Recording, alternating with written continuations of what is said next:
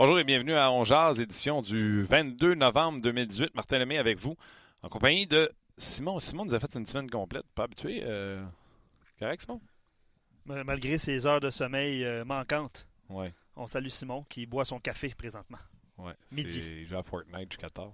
Je pense pas, non. Euh, Luc Danseau, salut. Salut, Martin. Euh, on est en direct et euh, au lendemain de cette défaite du Canadien face au. À qui, Luc? Devils! Au Devils du New Jersey. Pour les gens qui ont vu la story Instagram, euh, vous allez comprendre pourquoi. Ceux qui ne l'ont pas vu, ben, euh, c'est pas grave. C'est bien correct. Hey, est-ce que je peux tout de suite, avant de vous parler du match d'hier, ben, le match. Il faut qu'il y ait deux équipes de hockey qui jouent un match. Pour qu'il y ait un match. Un match à oublier, hein, Martin. Un match à oublier. Ouais. Avant qu'on parle de ce match-là avec Normand Flynn, Alex Tanguay et François Allaire, qui seront nos invités aujourd'hui, je veux vous rappeler un rendez-vous que nous aurons euh, ce samedi. Luc, euh, on, va, on, on va prendre euh, On Jase et on va euh, l'amener le samedi soir.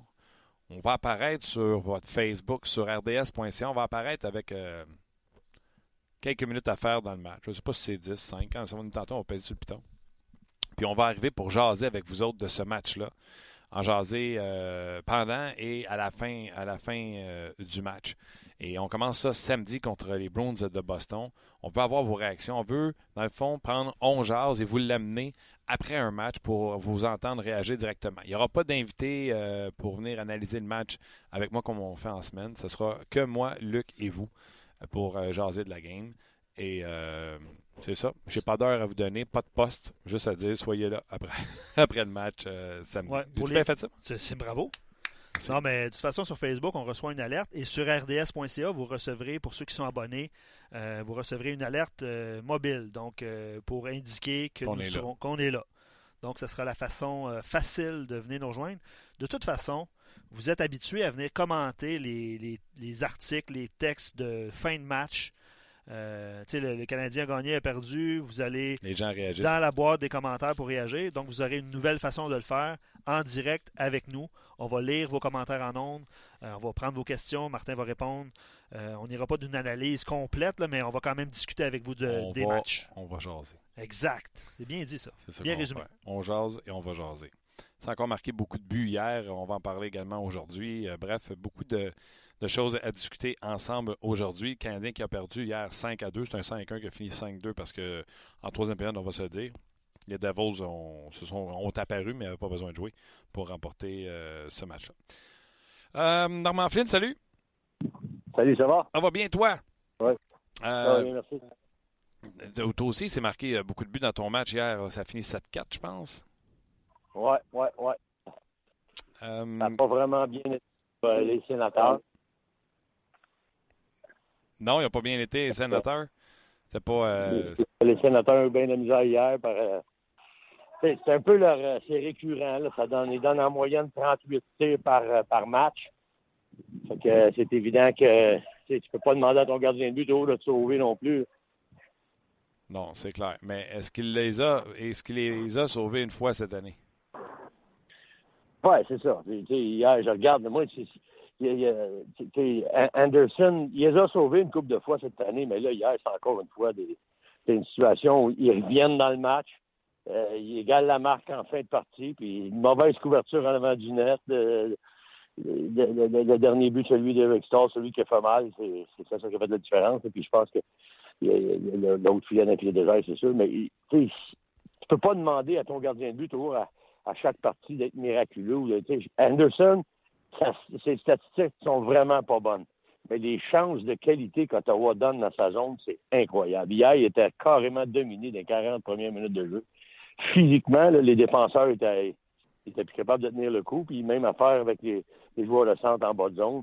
Ben de la misère à couvrir un, homme pour homme. Des résultats, ben, des chances de qualité qui viennent directement dans la classe. Puis le Wild, ils jouent un système de jeu, Bruce Boudreau, euh, empreinte totale de- sur l'équipe. Simple, facile. On voit le pas qu'au filet, des gros gars qui vont charger le net parce qu'ils prennent les rebounds. Ça n'a pas été un match compliqué pour eux autres. OK. Euh, Revenons à nos moutons, aux Canadiens de Montréal, euh, qui, eux, jouaient euh, une heure, une heure, je pense, avant, avant ton match des sénateurs d'Ottawa. Ouais. Canadien, les Ouais. cinq premières minutes, quatre, cinq premières minutes, le Canadien rivalise euh, avec les Devils. Puis là, il m'a emmené comme contre Washington. Quand la première ligne embarque sur la glace, le Canadien ne touche pas à POC. Entre autres, Xavier Wallet et Mété sont embouteillés à chaque fois dans leur territoire qui sont sur la glace. Bref, je ne sais pas ce que le Canadien doit faire pour arrêter de donner ces chances de marquer là qui sont épouvantables. Ben, écoute, moi, la, chose je me demande, avant de blâmer les défenseurs, j'aimerais ça savoir ce qu'on demande aux défenseurs pour une couverture devant le filet. Toi, Martin, tu étais gardien de but, là. As-tu vu la réaction de Price après le but de Paul Mary, le premier but du match? Oui. Regardez, qu'est-ce qu'il a regardé tout de suite en partant? Le défenseur, parce qu'il voit rien. Exact. Moi, la, question que je pose, là, Paul Mary est en avant du net. Moi, dans le temps, je coachais, ça va me dire c'est un vieux. Là. Moi, je coach plus, mais je coach encore avec des jeunes. Mais, regarde, il n'y a même pas eu un coup de bâton sur une épaule. Il n'y a même pas eu un coup de poussée dans le dos. Il n'y a rien eu. Paul Mary est en avant du filet. Là. Il a tout le loisir d'agir juste là, de faire dévier la rondelle facilement dans le net. Il n'y a personne qui a touché. Wallet est à côté. Tout ce qu'il fait, c'est qu'il screen son gardien de but. Il voit la vue de son gardien. La question que je pose, c'est quoi qu'on demande aux défenseurs quand ils sont devant le filet et qu'il y a un joueur adverse qui est là? Ça, j'aimerais ça qu'il y en a un qui pose la question, soit à Luke Richardson ou soit à Claude Julien, après, pendant, avant un match, parce qu'on nous en pose des questions. Celle-là, j'aimerais ça que quelqu'un la pose. Y a-t-il moyen de savoir c'est quoi qu'il leur demande? Parce que moi, je peux pas comprendre que ton gardien de but est là, il essaie d'avoir le puck. En plus d'avoir Palmieri, au moins, enlève-toi de là, enlève complètement, mets-toi sur le côté du bâton de Palmieri, essaye d'empêcher qu'il fasse des à rondelles.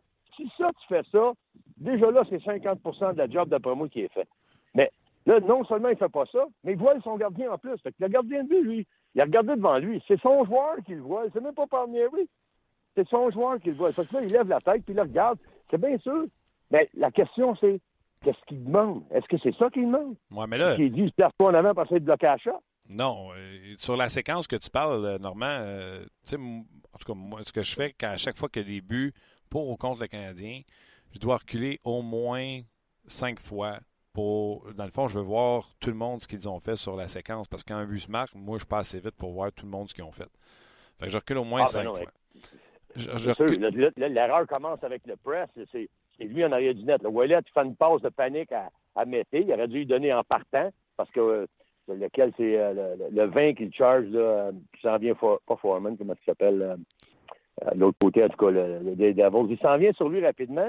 Puis là, au lieu de donner le pas tout de suite à Mété, puis il donne une coupe de fraction, une fraction de seconde pour jouer avec. Non, non.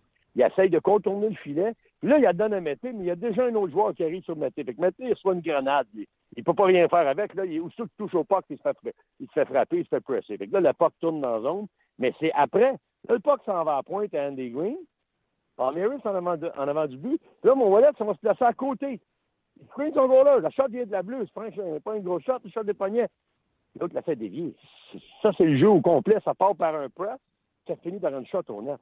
Ouais. fait deux erreurs, d'après moi, là-dessus. Absolument. Puis c'est là que je suis d'accord avec toi. Euh, dur, dur, dur, première période. Puis on, va y revenir. la question que je vais demander aux gens, je vais te demander à toi aussi.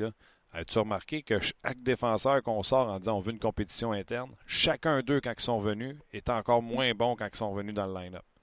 On brise leur confiance. Les autres, déjà, le talent, ça ne sort, sort pas par les oreilles faut que tu engraisses leur confiance. Puis à toi, il faut qu'on les remette dans, la formation. Ouellet, un match pire que c'était. Mété, c'est encore pire que c'était. Riley a complètement disparu. Euh, lui qui jouait puis qui avait des belles envolées, les gens vont dire oui, il a marqué. Ben oui, il a marqué, mais c'est les matchs où on l'a le moins utilisé parce qu'on a peur. comme dans... Fait à chaque fois qu'on enlève un défenseur, ça fait de la crotte. Mais je vais revenir à ton affaire de Wallet. Wallet, là, puis moi, je pense que ça, c'est un signe de danger, là, euh, Normand, puis c'est toi qui vas me le dire. Euh, ce qu'on demande maintenant, tu le sais, on ne demande plus aux joueurs de. Parce que tu ne peux pas frapper l'adversaire avec ton coup de Sherwood.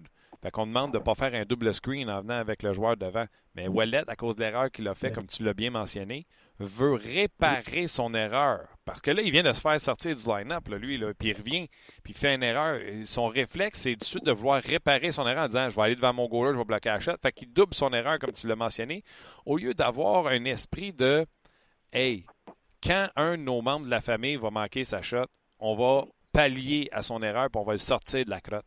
Ça devrait être ça une équipe. Au lieu de ça, si t'es pas bon, t'envoies des estrades, puis envoie grouille-toi de derrière quand tu reviens, assure-toi d'être bon. Puis l'humain étant ce qu'il est, il essaye d'en faire trop. Et là, les défenseurs du Canadien, depuis que Claude Julien a commencé sa rotation, c'est pire que pire. OK. Moi, là, moi, là-dessus, je vais dire, je ne mettrai pas juste Ouellet dans cette situation-là parce qu'ils font toutes la même affaire. C'est pour ça que je dis, qu'est-ce qu'on leur demande? Parce que moi, je sais bien que si j'étais l'entraîneur des gardiens de but, ou, des, défenseurs plutôt, écoute, on peut pas, tu peux pas laisser le gars avant du but sans qu'il y ait un coup de bâton. Hein. c'est, sur son bâton, bloquer son bâton, tu peux pas se lâcher, tu peux pas donner un, double échec, comme tu dis. Mais colle-toi épaule à épaule contre lui, c'est un droitier, par Mary. Mets-toi du côté de son bâton, au moins. Puis, puis là, si tu fais juste ça, là, t'enlèves, t'enlèves la chance de le faire dévier le puck. C'est ça que je dis. C'est pas, c'est pas, c'est de sa faute à Wallet, puis c'est rien que de sa faute. C'est pas ça je veux blâmer Wallet pour ça. Ce que je veux dire par là, c'est que je comprends pas la mentalité maintenant. C'est sûr que la Ligue nationale veut plus que les gars s'engarent en avant du but, comme tu dis, des cross-checks, puis ça finissait plus les batailles, puis les coups en arrière de la tête. Ça. Je suis d'accord avec ça. Mais il y a une limite, il y a une, il y a une limite entre les deux. Et on, dirait que aujourd'hui, tu dis, il veut réparer l'erreur. Achète-toi un stock de goalers, tu veux réparer l'erreur, si tu veux bloquer la. Le gars qui a 10 000 d'équipement sur le dos, c'est le gars qui c'est Price, c'est le 31, c'est pas toi. Tout est un défenseur. Je sais bien qu'il faut que tu regardes la shot, mais regarde le gars qui est à couvrir. Là, il est aimanté sa shot, il monte un peu, il laisse toute la place à Palmieri en arrière. Pas Palmieri, lui. Il t'amène, là, ta shot, Andy, je le sais que ça s'en vient net. Il envoie le point plomb, là, il envoie un tir des poignets. L'autre, bang, ça dévier facilement. Fait que moi, là, c'est, c'est, pas juste pour lui, Martin. Moi, c'est pas tous les défenseurs du Canadien. C'est quoi qu'on leur demande pour faire en sorte qu'ils en, en rayent ça? Tu sais, quand, quand tu as un jeu facile comme ça, là, puis personne n'y touche au gars du net, moi, je dis, écoute, il faut qu'on apporte une solution. Ça se règle, ça. Ça, c'est pas quelque chose. Je dis, hey, on n'a pas de talent pour faire ça. Là. Wow! Ça, on est capable de régler ça. Là. Il y a quelque chose à faire pour ça. Il y a une philosophie à adopter. Vous dire, OK, au pire, on prendra une pénalité une fois sur dix, une fois sur sept. Mais tabarouette, on va être un peu plus mine avec les gars du net. Il va falloir que le gars paye le prix. Là, le gars, il n'y a pas de prix à payer. Les petits culs vont là, les n'importe qui vont là. Puis c'est un jardin. Il n'y a ah. personne qui, qui nous touche il y, a devant, il y a devant le filet, puis il y a aussi euh, les autres équipes, puis c'est Gaétan sur notre page qui nous le rappelle. Les autres équipes se sont ajustées, donc ils mettent beaucoup, beaucoup de pression sur les défenseurs du Canadien pour les forcer. Vous avez illustré euh, Ouellet, Mété, tout ça. Euh, toi, tu es le coach du Canadien, puis tu veux contrer ça. C'est quoi la solution? Y a-t-il un ajustement que les défenseurs ou les joueurs du Canadien doivent faire pour contrer ça?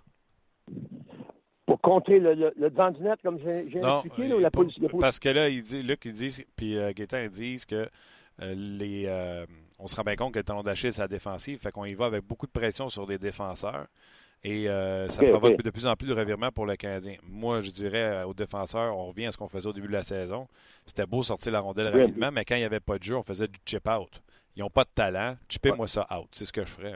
C'est ça. Chip-out, puis disant en anglais off the, off the glass, off the board, euh, tu sais, envoyer ça sur le bord de la bande, faut que ça débarrasse, faut que ça sorte rapide de la zone, puis au kit à ce que ça coûte un dégagement. Mais l'autre chose aussi, il faut qu'on implique un attaquant un, petit peu plus profondément. Puis je trouve que nos attaquants, euh, je regarde encore, le, Konyemi était juste à côté. Tu sais, c'est le deuxième but, je pense. il, est juste à côté. Je trouve qu'on est un petit peu trop soft en général dans notre zone défensive. Notre couverture défensive, c'est beau le positionnement, les gars sont là. Le gars, il s'en vient back-check, il a une main sur hockey. je trouve qu'on on, met pas assez d'ardeur en défensive. Ça, ça serait la première chose que j'essaierais pour essayer de pallier à ça. Quand on n'a pas le POC. Parce qu'hier, c'était pas quand on avait le POC, c'est quand on perdait le POC qu'on était dans le trouble. Là, on était dans le trouble parce qu'on courait partout. Puis les boys, ça, pour avoir coaché pendant plusieurs années, à n'importe quel niveau, là, ça se corrige. Ça, ça s'arrange. Ça, c'est pas quelque chose qui, il va falloir faire un trade. Non, non. Ça, ça s'organise, ça s'arrange. Faut que tu pratiques, puis dis aux gars, les boys, si vous n'êtes pas pour être tough dans les games à un contre un, vous allez le faire dans les pratiques. Vous faire chier à l'en faire dans les pratiques parce que vous ne le faites pas dans les games. Puis c'est de même qu'on va gagner des batailles dans la zone défensive. Là, on les gagne pas parce qu'on n'est pas assez chien. On n'est pas assez tough dans notre zone. On est trop soft. On donne l'espace à l'autre côté. Puis hier, là, les Devils, les gars, là, moi, j'ai fait deux fois là, depuis le début de l'année. Écoute, ils ont une ligne d'attaque. C'est la ligne à Taylor Hall. C'est à eux autres qu'il fallait que tu fasses attention. Le restant, là, ça colle. C'est l'autre qui a début, ça colle. C'est pas, pas un superstar, là. C'est des joueurs que nos joueurs du Canadien excuse-moi, mais un contre un, on devrait être meilleur que ça. Là. Puis ce que tu dis sur ce que tu dis sur l'attaque des Devils, c'est un autre point que j'ai pris. Ça fait deux matchs de suite, je sais pas si tu as remarqué. Ça fait deux matchs de suite contre les Capitals, contre les Devils. Quand la première ligne embarque sur la glace, c'est une clinique. C'est comme une équipe de la Ligue nationale de hockey contre une équipe. Puis oui, on touche plus à rien. Fait que ça, là-dedans, il y a deux choses. Un, quand l'équipe amène beaucoup de talent de l'autre côté, on est dans le trou. Puis deux, je trouve que Claude Julien prend des mauvaises décisions, Normand. Si tu juges que Ben et Petrie, d'après son utilisation, Normand, tu m'entends ou tu as commencé le parachute? Non, non, je t'entends. OK, c'est parce que. OK. Si tu juges que Ben et Petrie, c'était meilleure défense, je peux pas croire que toute la première période, Taylor Hall s'est ramassé contre Xavier Wallet. Tu sais, quand Hall débarque la glace, envoie Xavier Wallet, il va pas le faire jouer sur deux chiffres back-to-back, tu comprends-tu? Pas moi qui va montrer à Claude Julien comment soutirer sa troisième paire de défense de Taylor Hall, puis Wallet s'est ramassé contre lui toute la game. L'autre affaire qu'il peut faire, le, le coach, il aurait pu les séparer, c'est deux meilleurs, Ben et Petrie, parce que c'est les deux qui font pas en rotation, fait que je présume que c'est ces deux meilleurs. Mais là, oh. surtout que Ben et Petrie sont pas... Ouais, vas-y. Il y, a une job, il, y a, une job à faire de la part du coaching staff, ça c'est sûr. Je ne veux pas mettre tout le temps le blanc sur les coachs, mais là, moi, mon questionnement est dans ta préparation de match, fais-moi pas croire que Taylor Hall et sa ligne ne faisaient pas partie de ton plan de match. Puis fais-moi pas croire qu'on n'avait pas un plan contre eux autres. Puis on va rejouer vendredi contre, contre les Sables de Buffalo. Là. Le pas qui tourne, eux autres, mais c'est leur première ligne qui fait du mal. Tu te rappelles la dernière fois qu'on a parlé de Dano sur le face-off contre Aiko? Ouais. On ne s'était pas ajusté pendant le match. Qui c'est qui fait le gros jeu pour gagner le match? C'est Aiko, troisième période. Et là, j'espère, encore une fois, que contre une équipe où eux autres, ils ont une première ligne vraiment solide. Il y a une locomotive. Moi, je pense que le Canadien n'a pas encore cette locomotive-là, la première ligne. Elle est correcte, elle s'en vient, mais c'est pas encore une locomotive. Eichel, Taylor Hall, McDavid, sa première ligne d'attaque, ça, c'est une vraie locomotive. On ne l'a pas, ça, encore. On est en train peut-être de le développer, c'est le 15, il s'en vient-tu, j'espère, il donne des bons signes, mais on n'a pas de locomotive pour traîner cette équipe-là. Au lieu de ça, il faut qu'on ait de la stabilité, mais il faut qu'on ait bien plus de hang sur quatre lignes. Il faut que tes six défenseurs puis tes douze attaquants, il y ait beaucoup plus de hang défensivement. Puis la pédale au fond à tous les matchs, tu n'as pas le choix. Tu l'as pas, la locomotive. Mais dans le dernier match, encore une fois, je reviens à Taylor Hall, quand on sur la glace, m'en fous qu'on joue 4-1. 4-1, c'est quoi? Mais tu joues une boîte défensive en bas, puis tu laisses un attaquant à bleu, puis tu forces. Tu joues 4 contre 3 en bas. Il faut que tu un système de jeu, il faut que tu quelque chose de nouveau, il faut que tes gars ils, répondent à ce plan de match-là, il faut qu'ils se sacrifient à ce plan de match-là. Je m'en fous que tu gardes Domi en haut. Envoie-moi Gallagher et Dano en bas, puis qu'eux autres, tu sais, quelque chose du genre. Il faut que tu fasses quelque chose de différent. Je le vois pas. Moi, c'est ça qui me fait c'est ça qui me fait rire. C'est du pro. Les gars, ils ont du temps en masse à regarder les vidéos, de préparer leurs joueurs, ils sont inquiétés sur le voyage, ils peuvent avoir des meetings le matin. Comment ça se fait qu'on n'est pas plus sharp que ça? dans un match où tu sais que tu s'en viens? Le le vendredi, le prochain, le demain, là, tu penses qui va arriver, là? C'est Michael qui va mener le show, là. Là, faut que tu sois prêt pour lui. C'est tout. J'espère, j'espère qu'il va être prêt. J'espère que les deux défenseurs qui vont être pairés contre eux autres, ils vont être un peu plus, hargneux. Parce que je trouve qu'on est mal en tout cas, ça paraît pas. Si on est bien préparé, ça paraît pas dans, certaines games. Je suis d'accord. Puis garde, on prend une pause là, parce qu'on est les deux, on est énervés, puis je vais me recraquer dans deux secondes. Mais là, il faut que tu me dises qu'est-ce que tu fais en même temps que tu me parles? Parce que tantôt, j'ai l'impression que tu reculais le tracteur. Là, j'ai l'impression que tu te caches dans ton manteau pour me parler. Dis-moi qu'est-ce que tu fais. Non, non. non, c'est à côté. Je, suis dehors, là, je du beau temps, je pense que je te parle. Je sais pas, c'est dans un gars d'un parachute. Non, non. le, parachute, c'est fini. La... ouais, le parachute, c'est fini, mais après, on dirait que tu as reculé le tracteur. on entendait pip, pip. Puis après ça. Ah, ça, c'était. Ça, c'est un gars qui est venu me livrer un poêle frigidaire et une, une lave-vaisselle parce que ça a pété hier. Fait que j'ai commandé ça et il est venu me porter ça. Là. Je trouve ça drôle, ouais. Puis là, toi, t'as-tu rentré dans le fridge pour me parler? Parce que là, ta dernière, écoute, ta dernière envolée pulmonaire, elle était excellente. Mais écoute, c'est. T'as rien compris. C'est ça, t'es en train de me dire, il faut tout que je te répète ça, là. Non. On a tout compris. C'est juste qu'il y avait le début de ta phrase qui était comme ça, puis l'autre début de ta phrase qui était Comprends-tu ce que je veux dire? Comme ça. Ah ouais?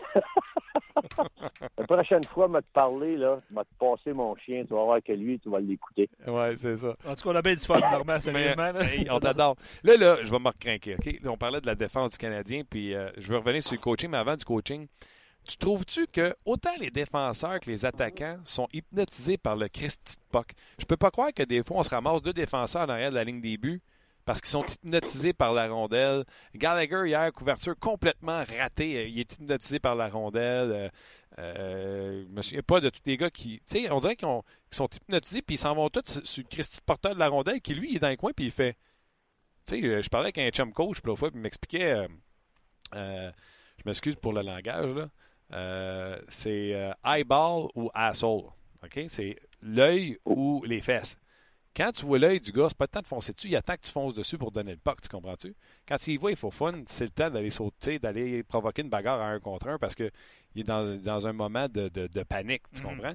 Mais les Canadiens, on dirait, les gars, là, ils sont dos, dos dans le coin, puis là, on s'en va sur eux autres en arrière de la ligne des buts. Le gars, il fait, ben oui, comique, il passe entre les patins, puis il donne ça au gars qui, que tu libéré en fonçant sur lui. Tu trouves pas que les gars sont hypnotisés par le puck? Ben, mais regarde, moi, écoute, oui, il y a des, y a souvent des fois, et ça, ça vient pourquoi? C'est parce que ça se met à tourner, puis il y en a, je veux réparer l'erreur de l'autre. Tu sais, essaye de réparer l'erreur de l'autre. J'oublie ma couverture, ma responsabilité pour essayer de réparer l'erreur de l'autre. Fait que là, qu'est-ce que je fais? Je m'en vais sur le puck parce que mon premier gars s'est fait battre. Fait que moi, je veux réparer son erreur, je m'en vais dans le trou là, puis whoop, j'en fais une autre erreur en essayant de réparer son erreur. Le système de jeu défensif, les boys, là, c'est la chose la plus primordiale d'avoir en, synchronisme. Tu sais, on parle souvent là, quand ils ont le POC, là, ah, on n'a pas un bon synchronisme, parce que le POC, n'est pas sur le tape. Encore pire d'avoir un mauvais synchronisme en défensive que de l'avoir en attaque. Parce qu'en attaque, si tu joues bien défensivement, l'équipe adverse, qui les empêche de scorer, on, s'en fout un peu de ton attaque. On s'en fout pas, mais je veux dire, tu vas être capable d'en scorer un pareil à un moment donné. Mais en défensive, si les gars ne jouent pas à l'émission, c'est-à-dire que s'ils ne font pas une bonne un, l'importance en zone défensive d'une bonne lecture de jeu. Ton premier sur le puck, lui, il faut qu'il soit agressif. Il faut qu'il donne aucun temps et d'espace. le fameux time and space, là, il ne faut pas que tu en donnes. Parce qu'il faut, que tu mettes de la pression sur lui? Pourquoi faut que tu fasses ça? Ben, c'est la même affaire qu'hier, ils ont fait à Canadien sur le premier goal. Ils ont mis de la pression. Ils ont enlevé le temps et de l'espace à Wallet. Oups, il a paniqué. Qu'est-ce qu'il a fait? Il débarrasse du puck, c'est une grenade. Là, il donne le puck à Mété. Le problème n'est pas réglé de donner le puck à Mété. Il vient de donner une grenade désamorcée, elle va péter. Il n'y avait pas lui non plus. Fait que là, il l'échappe là, ça se met à tourner. quand ça, ça arrive, il faut que tu aies une stabilité qui s'installe tout de suite. On n'a pas vu pas une façon de jouer, puis qu'on soit ensemble, en unité de cinq, qu'on étouffe leur attaque. Et pour faire ça, pour ton premier gars, ça, ça prend pas de talent. Ça prend juste du goût, ça prend du sacrifice, ça prend un know-how, quoi faire, savoir quoi faire. C'est le premier, c'est pas qu'il n'y a pas de question de savoir c'est quoi je fais. Le gars, il a le pas, je suis plus proche de lui, on va mettre de la pression, c'est qu'on pas. Ton à terre, mets de la pression sur lui, puis je l'empêche de venir à l'intérieur. Les autres gars n'arrivent de moi s'ils sont aimantés par le POC, là. C'est pas mon problème à moi, c'est leur problème à eux. Eux, ce qu'il faut qu'ils fassent, regarde le POC, puis regarde le gars que je couvre. Je me entre les deux. Comment tu veux que la passe se rende au gars si tout le monde fait ça, ce job-là? Si tout le monde fait sa job, comment tu veux que le POC se rende? Puis quand tu regardes comme fou dans la zone défensive, là, tu joues 5 contre 3 parce que les deux alliés sont en dedans des, les défenseurs adverses. À part que dans les situations où les équipes vont rentrer un dit parce qu'ils perdent par deux, parce qu'ils perdent par trois, puis ils veulent faire après la pression. C'est ça qu'ils ont fait hier, les Devils. Ils rentraient de temps en temps à quatre. Mais toi, faut que tu rentres à quatre. Il faut que tu descendes plus bas. Il y a un gars qui va rester en haut dans ce temps-là. Il faut que tu t'ajustes, mais ça, c'est du read and react, puis c'est de jouer en lisant tes coéquipiers. Puis savoir ce qu'est le puck, c'est la chose la plus importante. En sachant ce qu'est le et là, tu sais où tu placer, parce qu'il faut que tu sois entre le puck et le gars que tu couvres. De, cette façon-là, les lignes de passe sont coupées. Il vient de donner pas mal moins de chance à l'équipe adverse. Si tu fais ça sharp, pendant 60 minutes, là, on va dire, ils ont besoin d'être bons, puis ils ont besoin de scorer en powerplay parce que tu ne les en donneras pas beaucoup de chance de scorer. Bon, avant que je donne une shot à Claude Julien, euh, Luc va te poser des questions des, auditeurs. Non, mais en fait, les gens sur Facebook et sur notre page, évidemment, à cause des problèmes en défensif, s'accrochent au retour de chez Weber. on en a parlé euh, abondamment au cours des derniers jours. Weber va revenir, puis le danger, c'est de le, surtaxer. C'est le cas de Denis sur Facebook, puis il dit avec tous les problèmes de défense, j'espère qu'on ne surtaxera pas Weber et lui donner un partenaire, par exemple, comme Schlemko, des plans pour que les commentaires sur Weber refassent surface qui est fini, qui est trop lent, tout ça. Fait que je, pose la question, Normand, dans la situation actuelle, qui t'emploies à la gauche de Weber? Wow. là, présentement, c'est sûr qu'elle n'est pas facile, cette question-là. Euh, parce que tu n'as pas vraiment de gaucher, à part peut-être Ben qui, qui joue des bons matchs. Puis moi, c'est sûr que j'aimerais ça voir le jeune Mété, parce que le Mété, on le force à jouer à droite, puis il est un gaucher. Moi, j'aimerais mieux le voir à gauche, là, avec, euh, avec euh, Weber, parce que je voudrais que Mété, il revienne à ce petit défenseur capable de produire en attaque. Moi, pour moi, Mété, c'est en plus petit format, Thomas Chabot. Fait que oui, je le mets sur mon premier pairing parce que je veux qu'il utilise ses forces à lui. Oubliez pas ce que je vous ai dit en début d'année. Moi, je m'en fous qu'il fasse pas les playoffs. Moi, je veux qu'il soit meilleur l'année prochaine, puis que les jeunes qu'on est là, ils soient meilleurs, puis ils soient mis dans des situations de gagnantes. Fait que moi, ce que je regarde de cette équipe-là, moi, Victor Mété, je le veux avec Weber. Puis Weber, on va lui donner peut-être un petit deux semaines de réadaptation parce que ça fait un bout de temps qu'il n'a pas eu de compétition. Lui, là, ça se peut qu'il soit un peu rouillant en partant. Mais quand même, je le mets avec Mété. Ça, c'est un pairing que je veux voir, puis je veux voir Steady. Ouais, Après ça, ben. Vas-y. Et Petrie, Petrie pourra jouer avec Ben, Petrie pourra jouer avec Slemko, Petrie pourra jouer avec Riley, Petrie pourra jouer avec euh, ça fait l'affaire, puis tu vas finir avec Jolson, qui lui va lui aussi. Mais il faut pas que faut pas que ni Mété ni Jolson est cop. Là, Jolson est blessé, mais pour moi, Mété, c'est le gars à mettre en haut avec Weber. Ça, c'est mon opinion. Je sais qu'il y en a qui vont dire, ah, trop jeune, regarde. Never mind. Moi, je veux qu'il soit meilleur l'année prochaine. Je regarde Maxime Lajoie qui joue avec Ottawa. Il est là parce qu'ils l'ont mis là, puis ils ont décidé de le garder là. Je regarde ce qui se passe avec Thomas Chabot. Il est là, puis ils l'ont mis là, puis ils ont décidé de faire confiance. Ils n'avaient pas le choix, ils n'avaient plus de ça. Mais nous autres, on n'a pas le choix. À gauche, là, c'est lui notre meilleur. Puis d'après moi, c'est lui qu'il faut qu'on mette là. C'est drôle, hein, parce que c'est. Tu sais, Martin, on en a parlé, puis la situation la plus facile, à raison des, des situations contractuelles de plein de défenseurs, c'est d'envoyer Mété en bas. Tu t'en souviens, Martin? On a parlé de ça. Euh, euh, moi, je suis d'accord avec Normand. Je pense que les. Ouais. ouais. mais ils vont envoyer Mété, c'est ça qui va arriver. Mais Normand, puis moi, Normand, il a le, le désir, puis moi aussi, j'ai le désir, mais à date, ça ne regarde pas par là. Puis je vais finir avec l'autre Julien, ce que je disais tantôt. Lui, là, quand il était à Boston, c'était un champion pour opposer Shara à tout le monde. Je peux pas croire que hier, il s'est fait faire la barbe comme ça pour opposer Petrie au trio de Hall, si c'était ça son but. Et là, je vais t'en donner un autre. Fin de première période, c'est 2-1 New Jersey. Le Canadien ne joue pas bien, mais la game est encore disponible. Mise en jeu euh, offensive. Là, il va être sûr de la gagner, fait qu'il envoie Dano. Et sa paire de défense, c'est Petrie, Jordy Ban. Petrie, Jordy Ban. Écoute, faut que tu marques un but. Il reste 17 secondes. Dis-moi pas que tu peux pas envoyer Petrie Riley, Petrie Mété, Petrie. Petrie qui tu veux, pas Petrie Jordy Ban. Là, lui, lui, il a peur de se faire dire, s'il envoie, mettons, ton idée est bonne, tu aurais même pu envoyer, tu sais, penser comme si tu étais en powerplay, tu aurais même pu envoyer euh, Joe Drouin. Tu dis, regarde, on va, on va envoyer notre gars de powerplay qu'on utilise là de temps en temps, pour 17 secondes, il devrait être correct, il devrait être fiable. Si c'est un but, tu veux scorer, dans ta tête, ta philosophie, je veux scorer. Fait que si tu veux scorer, tu vas être meilleur que tu penses qu'ils vont te faire scorer un but. Jolie Ben ne t'amènera pas ça. Il dit, ben, Petrie, c'est mon gars offensif. Fait que Ben, il va patcher en arrière si jamais Petrie ça pogne en, en, dedans de la zone trop creux, puis il y a deux contre un qui s'en viennent en arrière. Ça, c'est probablement la philosophie, sa pensée. Mais les boys, il l'a pas, ça, Chara, ici. Et à part Chara, il y en avait des bons là-bas aussi. Il n'était pas seul, Chara. Le jeune Tory Crew qui, a, qui eu, puis garde. C'est pour ça que moi, j'aime pas ce qu'on pense, ce que vous venez de dire à propos de Mété, parce que Tory Crew, Claude Julien, il a fait confiance. Il n'a pas été drafté, rien, joueur invité, puis il a fait confiance. Ça a marché. Pourquoi nous autres, Victor Mété, nos jeunes, nous autres, nos, on n'est pas capable de faire cette compte. Là, on fait confiance à Kotkaniemi, je suis d'accord avec ça. Mais j'ai de la misère à comprendre qu'on n'est pas capable de dire oui, c'est lui qu'on veut garder, oui, c'est avec lui qu'on va faire de quoi. Tu sais, Tory Krug et Victor Mété, pour moi, là, c'est un modèle identique ou à peu près. Ouais, mais attends Tory Krug, il a fait un bon joueur? Oui, mais c'est pas Claude Julien parce que les minutes et les points de Tory Krug depuis que Julien est parti, ça l'a augmenté. Quand ben, Julien est parti de, de Boston, là, la première affaire, le directeur, son boss a dit partir de maintenant, on va faire jouer les jeunes. On va pouvoir faire jouer les jeunes.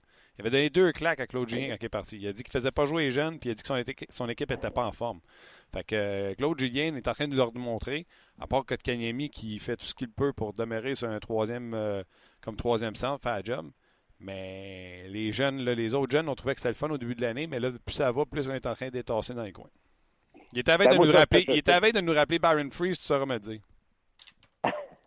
Écoute, si c'est ça, Il y a un directeur gérant en haut qui ne fait pas sa job, mon ami. Ah oui, c'est ça. Ça, c'est clair, net et précis. Ça, c'est sûr et certain. Parce que moi, dans ma tête à moi, là, le mandat était clair, puis je pense que je pense que Geoff Molson, d'après ce que j'ai entendu des journalistes qui ont discuté avec lui, c'était qu'il était prêt à faire oui, on, on veut faire des séries, là, mais il faut qu'on ait un changement d'a- d'attitude et un changement de philosophie. Puis je pense que ça, il, est déjà, il a déjà été endossé, au moins, en les gardant. Puis Kotkaniemi, on l'a regardé de proche, là, ils ont quand même fait le travail, ils l'ont gardé. Ce que j'aime pas, présentement, c'est de voir qu'il y a des vétérans, puis là, ça doit commencer à chialer. Là. Moi, je m'appelle Osner, puis je joue pas à la prochaine game, là. C'est sûr, je rentre dans le bureau, je demande un trade. là, parce que lui, s'il joue pas à la prochaine game, là, il y a, il y a un problème avec ça.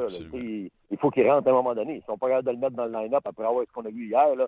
Oubliez-le. Là. Envoyez-lui dans mets-le au balotage, puis euh, on verra ce qui arrivera. Là, mais je- c'est ça que je pense. Euh, Normand, on t'adore. On te laisse rentrer ton poêle, puis on s'en rejoint la semaine prochaine. Ouais, tu vas-tu venir installer mon lave-vaisselle? Parce que ça, c'est pas facile. C'est pas, c'est pas facile, Normand. c'est pas facile. OK, bonne chance. J'ai d'autres choses à faire. là. Salut, attention à vous autres. Bye, Normand. Les gars. Ah, ouais, Alors, la semaine prochaine, le lave-vaisselle de Normand en onde. On le savait qu'il faisait quelque chose d'autre. On va appeler le plus vite possible Alex Tanguy. Il m'a déjà texté. Euh, euh, Voyons, Martin, je veux passer, tu m'appelles pas. Ça s'en vient, Alex. Ça s'en vient. Ça s'en vient donc. euh, on va inviter les gens de Facebook à faire le transfert immédiatement vers rds.ca parce que on va aller lire vos commentaires. On a Alex Tanguay qui s'en vient et François Allaire. Euh, il y a beaucoup de gens sur Facebook qui nous ont écrit par rapport aux défenseurs. Il y a beaucoup de gauchers, donc euh, ils souhaitent employer trois gauchers, évidemment à gauche, et trois droitiers à droite. On s'entend là-dessus. Là. Euh, Sylvain, sur notre page, il va d'un bon point. Il dit dans les prochains jours, match, on réalisera enfin l'impact qu'a Jolson sur notre brigade défensive. Le gars passait toujours sur le radar. Il était solide dans pas mal tous les aspects de son jeu. Euh, c'est un jeune joueur en développement, tout ça. Des, des droitiers, il n'y en a pas à Laval non plus. Là. Non. Fait qu'à un moment donné, tu n'as pas le choix de- Il y d'utiliser en des. a, mais on cherche des bons. Ouais, mais c'est ça. euh, C'est Brett Lernout. Non. Puis euh, c'est pas la solution. Là. Donc, même si on emploie, on amène un, un droitier, il ne sera pas meilleur que les gauchers qui jouent à droite présentement. là. Tellement. Donc, All right. voilà. Les gens sur Facebook, euh, considérez-vous comme euh, flushés? Venez nous rejoindre. Et saluer. sur- Ben, oh, mais non, je vous salue pas. Je veux que vous veniez nous voir sur rds.ca. Fait que je vous dis pas bonjour tout de suite. Je vous flush pour que vous veniez nous voir sur rds.ca. Et on poursuit cette conversation-là avec Alex Tanguay, qui rue dans les brancards pour venir nous jaser, lui aussi. Donc, euh, soyez là. Euh, on va jaser avec lui. Et François Allaire également en entrevue. Ben voilà. Euh, sur notre page, j'ai- j'ai vu que euh, ça défilait pas mal, euh, Luc. Pas mal. C'est ça. Ben, Louis William, je vais, je vais, je vais, je vais bondir. hein. Je vais sauter sur la- l'occasion qui, qui m'est allouée pour dire que Will William, il dit ce qui, ce qui lui l'inquiète, oui, à gauche de la défensive, c'est pas juste le présent, c'est l'avenir. À droite, il y a Jolson, il y a Cal Fleury avec le Rocket, il y a Josh Brook qui est dominant dans le junior. À gauche, Brett Kulak, Olofsson qui est blessé, qui s'est blessé malheureusement en début de saison avec le Rocket. Fini pour un bout. Euh, on, on a parlé de Romanov un petit peu plus tôt cette, euh, cette semaine, Martin, qui est dans la KHL. Euh, mais c'est vrai qu'à gauche, ça semble un petit peu plus mince du côté de la défensive du Canadien. Absolument. Alex Tanguay, salut. Comment ça va? Ça va? M'excuse, j'ai eu de la misère à flasher euh, Normand. Il recevait son poêle puis sa laveuse, puis euh, on a eu de la misère à s'en débarrasser. Comment tu vas, mon chum? ça va bien, ça va bien. Euh, écoute, plein de choses à discuter. Euh, la première, là, tu sais, le Canadien, ça va pas bien, là, mais ça va pas bien comme il faut. Là, les, les- les passes transversales, là, écoute, ils se font découper en défensive. Puis tantôt, je parlais avec Normand.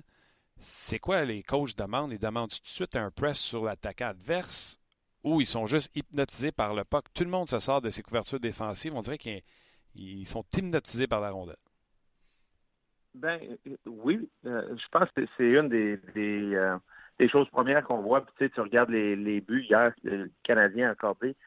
Euh, la rapidité d'exécution, c'est pas seulement en offensive, c'est pas seulement en transition, c'est, aussi de, de, comme on dit en langage de hockey, c'est de closer les gaps, c'est de fermer l'ouverture, c'est de fermer le temps de jeu puis le temps d'opportunité à l'attaque. Puis quand je regarde le Canadien, de un, en avant du filet, à part Jo- Jordy Ben, puis des fois, une fois de temps en temps, Petrie, qui va donner un petit, euh, un petit cross-check ou un petit coup de bâton ici et là en avant du but. La plupart des autres joueurs du Canadien se doivent, ne sont pas nécessairement les plus physiques, donc ils se doivent, comme comme on dit, de, de, de, de- d'être vite avec leurs pieds, de fermer l'opportunité, de fermer le temps, l'espace à propos des joueurs. Puis quand on le fait pas, puis quand on regarde un petit peu comme on a fait dans les derniers matchs, ben les résultats se passent. Hier, le but que Taylor Hall a marqué, tout le monde se regarde en voulant dire bon ben moi je savais pas trop où j'étais ou qu'est-ce que je devais faire. Puis pauvre Carey Price là-dedans, qui a encore hier, je te dirais qu'à part le dernier but, là, c'est, vraiment pas euh, c'est vraiment pas de sa faute. Il l'a très bien. Pour moi, il a très bien gaulé. Mais le Canadien, faut être honnête. Tu sais, Martin, on en parlait au début de saison puis on en a parlé souvent. Tu regardes les joueurs qu'on a. Est-ce que Schlemko est un top 4 dans une bonne équipe de la Ligue nationale? Est-ce que Wallet est un top 4? Est-ce que Mété présentement est un top 4? Est-ce que Riley est un top 4? Il y en a plusieurs dans cette gang-là qui jouent beaucoup, puis jouent bien des minutes. Puis est-ce que c'est vraiment euh, c'est vraiment juste le fait qu'ils sont pas dans la bonne chaise, si on veut, ou est-ce que c'est une question que peut-être présentement on est dans une période un petit peu plus creuse? selon moi, peut-être que c'est un petit peu des deux. Oui, non, c'est certain, mais il y a des choses qui se passent. Euh, tu sais, comme hier, Claude Julien, puis c'est ça je disais tantôt Normand, tu as joué contre, toi, quand il coachait à Boston. S'il voulait te mettre Chara en face, il n'y a pas de son égal pour être capable de mettre Chara dans ta face. Il va réussir, même s'il est sa route, à te l'imposer. Hier, si son plan, c'était d'imposer euh, Petrie et euh, Ben au trio de Hall, il s'est fait manger tout rond. Il s'est ramassé Mété puis Wallet contre Hall toute la première période. Puis à chaque fois que Hall était sur la glace, Wallet et Mété ont été euh, embarrés dans leur territoire. Oui, puis tu sais, il faut donner le crédit à John Hines parce que quand tu as l'avantage du dernier changement, ben des fois, ça te donne l'avantage de mettre les joueurs que tu veux contre, l'opposition. Puis une faiblesse des Canadiens, on avait parlé. Oui, on sait qu'on a plusieurs défenseurs dans l'équipe, mais plusieurs défenseurs que, selon moi, Martin, c'est des 5, 6, 7.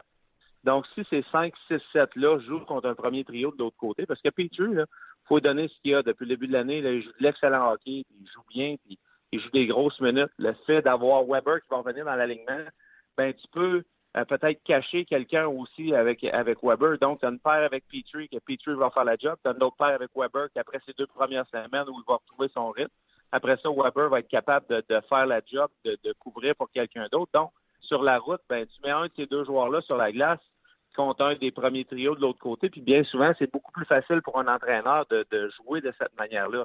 Mais quand tu as juste une option qui, qui est P3, et puis après ça, ben, tes options pour jouer contre une autre bonne unité offensive, ben ça vient plus limité, ça vient plus difficile. Puis c'est pas pour donner des excuses à Claude Julien, mais ça devient une position très, très difficile, spécialement sur la route. À la maison, tu as, la chance d'avoir les match-ups que tu veux, tu peux les mettre en dernier sur la passoire. Oui, des fois, il va y avoir un 15 secondes que l'autre équipe va être capable de, mettre son premier trio sur la glace avant qu'il soit capable de répondre, mais bien souvent, tu es capable de faire les ajustements. Sur la route avec le Canadien, c'est beaucoup plus difficile, puis on le savait, tu sais, en frais de personnel, on le savait que sur une, sur une base de long terme, que ça allait être des questions qui allaient être difficiles, le fait de manquer Weber comme ça. Absolument. Puis, on répète, ils sont en survie jusqu'à temps qu'ils reviennent, mais là, ça ne sera pas mieux. C'est les sabres de Buffalo qui ont encore gagné hier. Euh, bon, oui, Alex Lyon, mais ça m'empêche. Je pense que les sabres sont rendus à sept victoires de suite. Euh, c'est une menace, là. Les, les, Canadiens arrivent là, ils sont négligés dans ce match-là. Ben, c'est une menace certaine. Puis, tu sais, en début de saison, on avait des questions à savoir comment bon les sabres de Buffalo par rapport à leur performance des dernières années. Oui, on savait qu'on avait repêché Rasmus Dallin.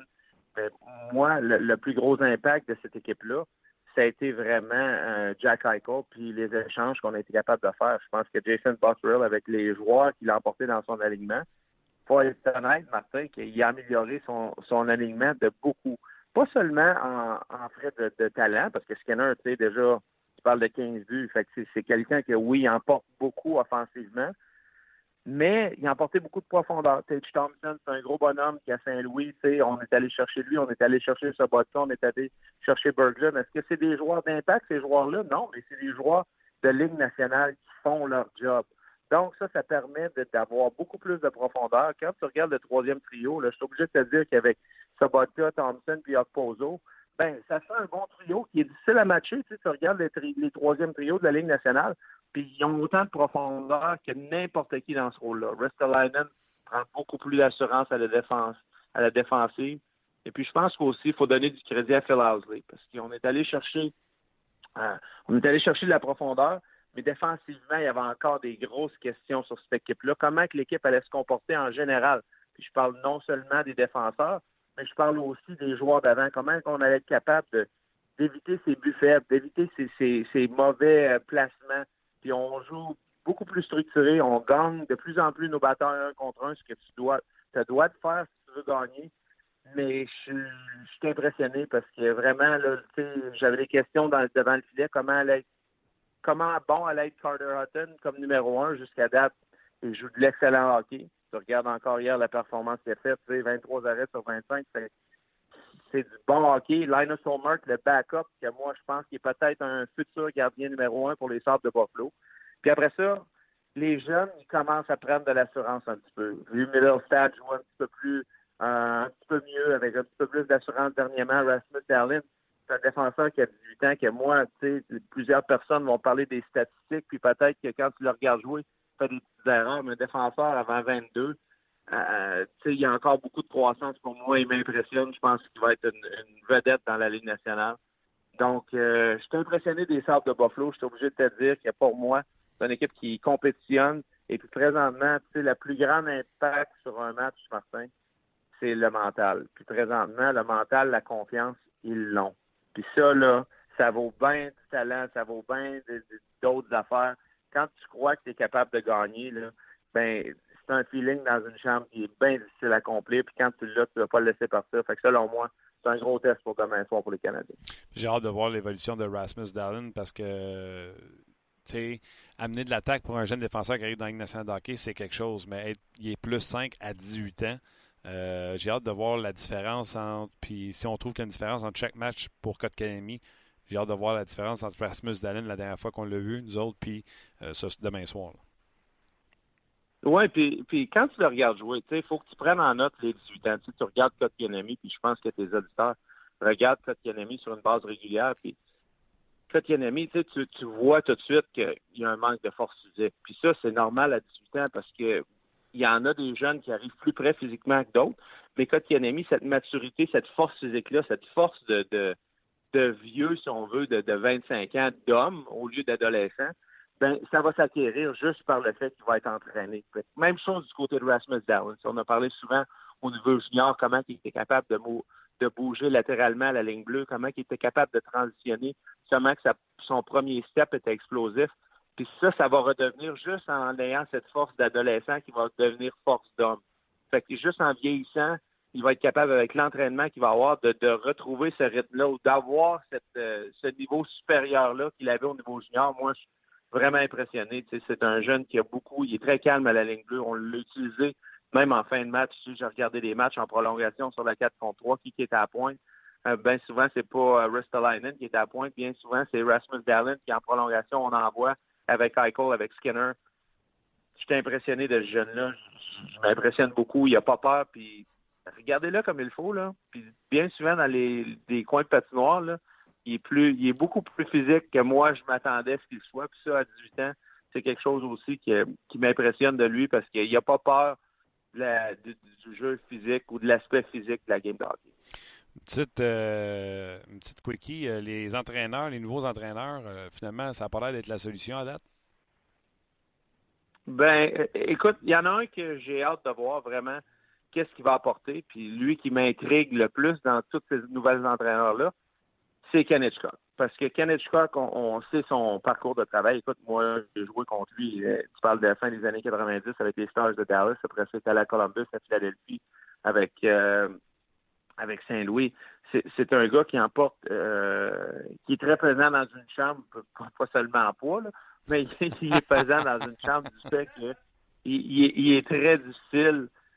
C'est un gars qui va peser souvent sur les épaules de ses joueurs. On va dire, bon, ben, tu te dois de faire ça, tu te dois de faire ça, tu te dois de faire ça, tu n'as pas le droit de faire ça, puis d'une manière qui est des fois un petit peu critique. Fait que des fois, c'est un, un entraîneur qui est pesant dans une chambre. Avec les Oilers d'Edmonton, on a besoin de structure. On a besoin de structure, on a besoin de commencer à gagner nos batailles d'un contre un, on a besoin d'arrêter de, jouer comme on va vous donner une chance, puis prenez, donnez-nous une chance. Euh, ça ne fonctionne pas pour les, les, Oilers. On a probablement deux des meilleurs centres de la Ligue nationale qui sont et qui vont continuer d'être sur la même unité. Je parle de McDavid puis, euh, puis mais on a besoin du reste de l'équipe. Tu parles du trio numéro 2, le trio de Nugent Hopkins, tu parles du trio numéro 3, tu parles du trio numéro 4. On a besoin de trouver cette structure-là. Puis Ken Hitchcock, peu importe où il est passé auparavant, il était capable de mettre de la structure ou une certaine structure dans leur équipe. Ça a moins bien fonctionné avec les Stars de Dallas, malgré que Tyler Seguin a beaucoup de bons résultats par rapport à ça.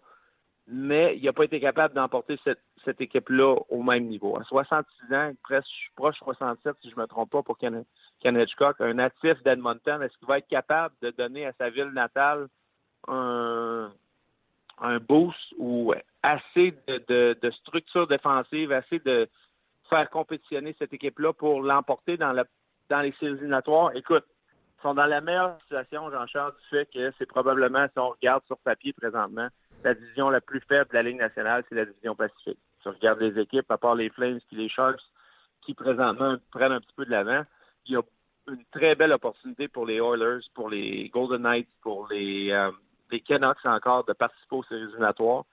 Donc, j'ai hâte de voir comment il va être capable d'impacter cette équipe-là, quelle relation il va avoir aussi avec ses meilleurs joueurs. Parce que ça n'a pas été toujours des relations faciles. Tu parles de celle qu'il y a eu avec Mike Modano, celle qu'il y a eu avec, euh, avec d'autres joueurs dans la Ligue nationale. Ken Hitchcock, j'ai bien hâte de voir, c'est lui qui m'intrigue le plus. Euh, un autre qui m'intrigue aussi, Martin, puis je vais le faire vite vite, c'est à Chicago.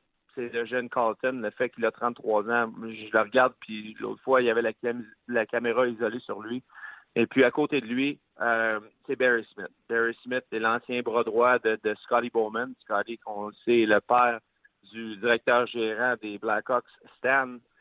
Et puis, je me demande à quel point que Jeremy, euh, c'est lui qui prend les décisions en arrière du banc et à quel point que le Scotty et Stan sont impliqués avec leur ancien bras droit, leur, collègue euh, Barry Smith qui est en arrière du banc avec les Blackhawks de Chicago. J'ai hâte de voir un petit peu comment la dynamique va fonctionner là. Incroyable. Hein. Ça, ces histoires-là de derrière, dans les coulisses, c'est épouvantable. Les gens ne le savent pas, mais ça n'a pas de bon sens. Euh, OK. Trouves-tu qu'il se marque beaucoup de plus? Ben, trouves-tu? Il se marque beaucoup plus de buts? Est-ce que tu penses que c'est le retour euh, de marqueur de 100 points? Je sais qu'une fois de temps en temps, on a le fait un McDavid, mais est-ce que tu penses qu'on va en avoir plus que 5, 6, 10 par année maintenant?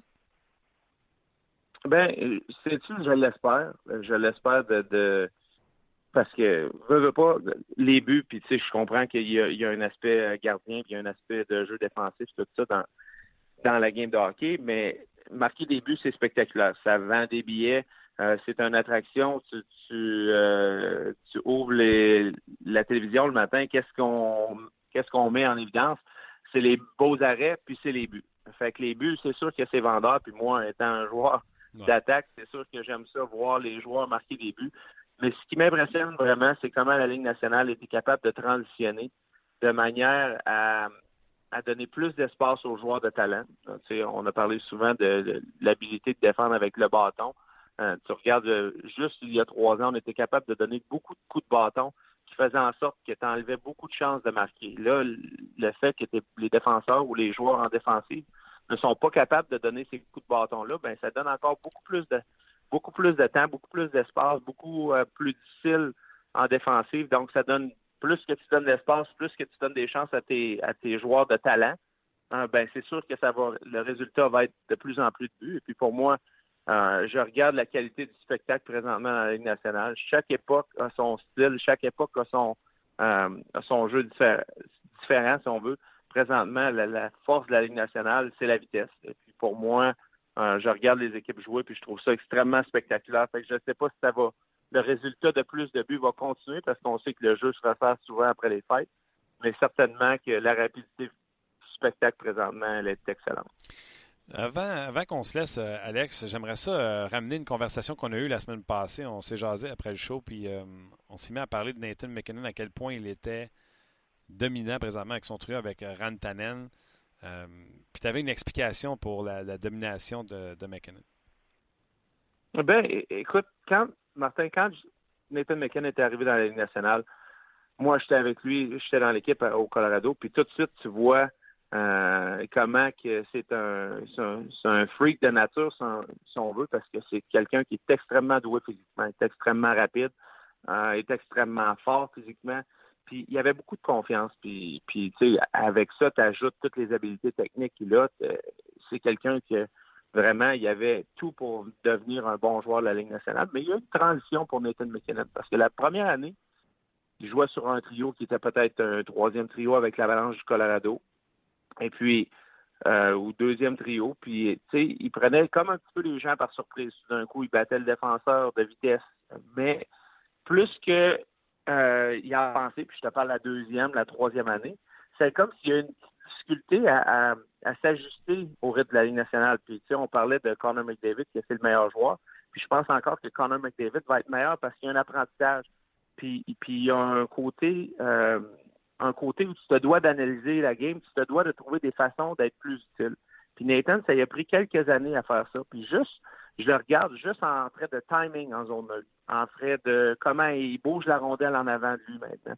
Je me souviens, je jouais avec lui, puis je disais toujours à Nathan, bouge la rondelle en avant. Parce que premièrement, ça fait bouger le défenseur, le joueur va te la redonner, et puis là, tout à coup, le défenseur, il est comme il est comme pris entre deux, il est comme il est comme flat-footed, on, on, peut dire un peu. Mm-hmm. Et puis, quand tu arrives avec la vitesse de Nathan McKinnon contre un défenseur qui est un petit peu arrêté, ben écoute, c'est pas compliqué. Le résultat, c'est Nathan McKinnon qui va le battre. Donc, il a appris beaucoup à comment mieux jouer en zone neutre, comment être plus efficace, comment timer mieux sa vitesse, parce que si tu vas 100 000 à l'heure contre Shea Weber, puis euh, Ryan Suter, puis Duncan Keith à temps plein, ils vont être capables d'avoir un timing avec les autres, puis ils vont être capables de te défendre pareil. si tu as une accélération, un changement de vitesse, tu es capable de les faire euh, bouger latéralement de certaines manières, ben là, tu vas être capable de tirer de l'espace. Puis Nathan, il a eu tellement un bel apprentissage au point de vue, euh, pas intelligence, mais au point de vue de sa compréhension du jeu, qui fait en sorte que présentement, ben, il a tout le succès qu'il est. Pour moi,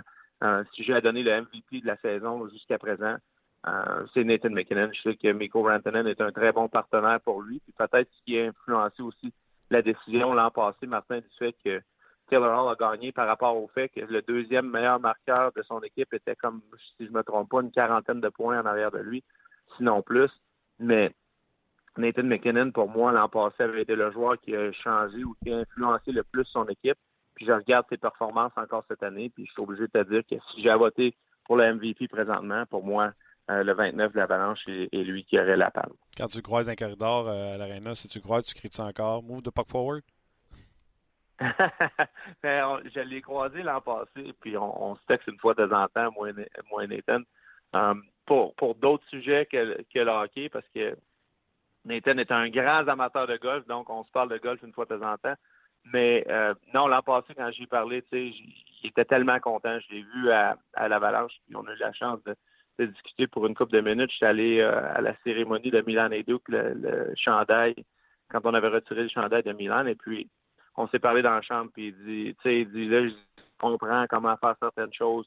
Je suis capable de le faire. Puis, tu sais, il a parlé en, bien des, joueurs, nécessairement, de, de Rantanen et, de Gabriel Landeskog, qui donne beaucoup d'espace. Mais, tu sais, et je commence à comprendre mieux, puis je commence à comprendre, tu sais, des fois, qu'est-ce que qu'est-ce que les plus vieux me disaient ou essayaient de m'enseigner, tu sais. Fait que des fois, un jeune qui arrive avec beaucoup de talent, qui a toujours performé à tous les niveaux, ben ça prend un petit peu un ajustement aussi de comment trouver cette performance-là au niveau de la Ligue nationale. Puis pour lui, il l'a vraiment trouvé euh, présentement. Puis euh, j'y souhaite euh, beaucoup, beaucoup de succès parce que c'est le fun d'avoir côtoyé un jeune puis de le connaître sur un niveau personnel.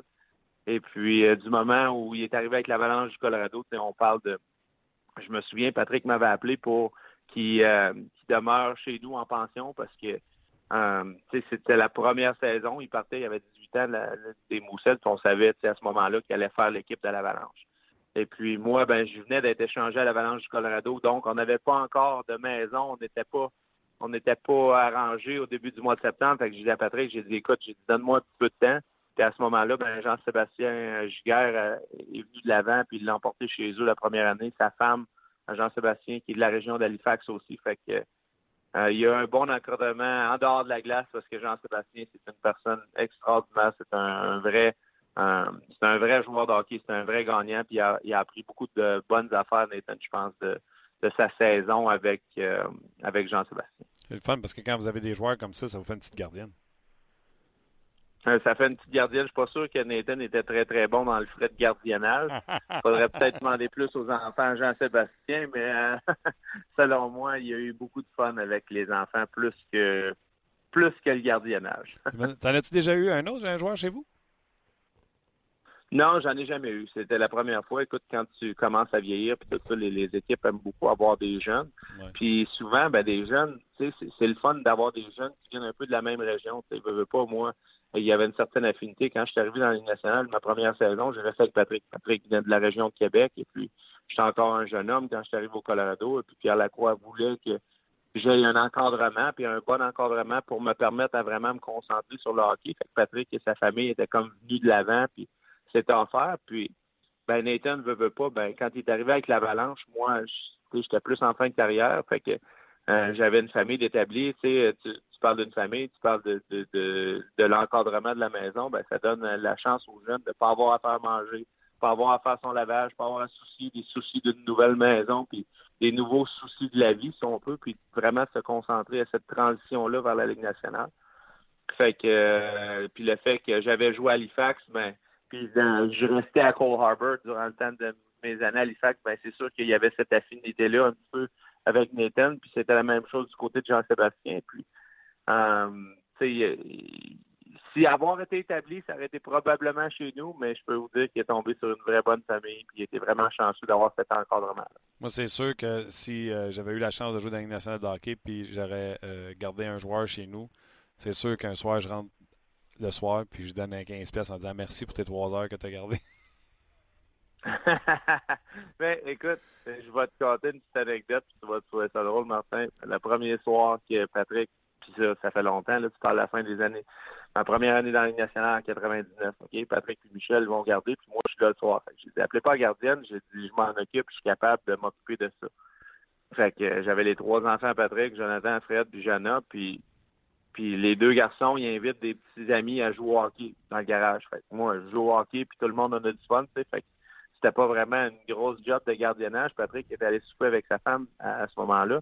Et puis, euh, première chose qui arrive, c'est un bâton de hockey qui frappe un ami, puis un ami est coupé pour à peu près six points de suture au-dessus de l'œil gauche. euh, fait que j'appelle Patrick au restaurant, puis j'ai dit Patrick, j'ai dit pour moi mon expérience de gardiennage, je me reprendrai pas. Fait que obligé d'appeler les parents de l'ami. Et puis euh, en tout cas, ça a fait toute une histoire, mais ça a fini mon gardiennage pour cette année-là. C'est donc bien drôle. je pensais que tu allais me dire que tu avais oublié Jenna quelque part, tu sais, tu jouais au hockey avec les boys, puis j'ai oublié l'autre. Non, non, non. Ma première histoire de gardiennage avec les enfants Patrick, ça a fini par des points de suture d'un ami. Donc, je suis pas sûr que ça a été un succès. Mais les enfants, ils ont bien aimé ça. Ça a fait une bonne game de hockey, je peux vous dire ça. J'en doute pas. Euh, J'en doute pas. Puis, ça, ça, nous rappelle des souvenirs en plus. Alex, toujours excellent. Un gros merci. merci de partager des histoires comme ça. On aime bien ça. Puis on se rejase euh, bientôt. Ça fait plaisir. Bye. Euh, l'excellent Alex Tanguay. C'est le fun, le lien avec Alex. On va faire le lien. Il y a une date d'anniversaire aujourd'hui, Martin. Ah oui. Ça fait 10 ans que le chandail de Patrick Roy a été retiré dans les hauteurs du Centre Bell en cette date du 22 novembre. Ça fait déjà 10 ans. Déjà? Ouais. J'ai le même, euh, la même réflexion que toi. en marchant de même. Ouais. Et je rentre chez nous. son, fameux discours que vous pourrez probablement retrouver sur rds.ca. Ben oui, j'ai fait le saut. J'ai fait le saut ce matin en lisant cette, euh, cette date anniversaire. Ben oui, je sais pas. J'ai vieilli d'une shot, je te dirais. Ah ouais? Ouais. Ah ben. Et voilà. Euh, donc, c'est drôle de, qu'Alex parlait de, de, Patrick Roy, puis vous allez sûrement en parler avec euh, notre prochain invité qui est François Allaire. Juste avant de passer à, François, euh, Sylvain est allé d'un commentaire intéressant sur le nombre de buts marqués. Puis Nathan McKinnon, c'est un pas pire choix hein, en passant pour le joueur le plus utile. Euh, Sylvain a adoré le commentaire de Vincent D'Anfos hier à l'antichambre qui disait que l'arbitrage en début de saison, c'est intransigeant puis euh, super sévère, plus d'avantages numériques, donc plus de buts. Euh, puis éventuellement, ben, il va y avoir un équilibre. Les ok, c'est ce qu'il dit là-dessus. Oui, c'est ça. À un moment donné, il va y avoir un équilibre, puis plus la saison avance, les enjeux se dessinent, les arbitres deviennent un petit peu plus, plus frileux. Euh, range leur sifflet, moins de pénalités, moins d'avantages numériques, moins de buts. Ça se peut, ça se peut. On verra. Euh, écoute, a trois pénalités seulement. Je pense que les Devils sont 1 à 1, 15 0 2. OK. Euh, dossier à suivre. Hier, je me suis entretenu avec François Allaire.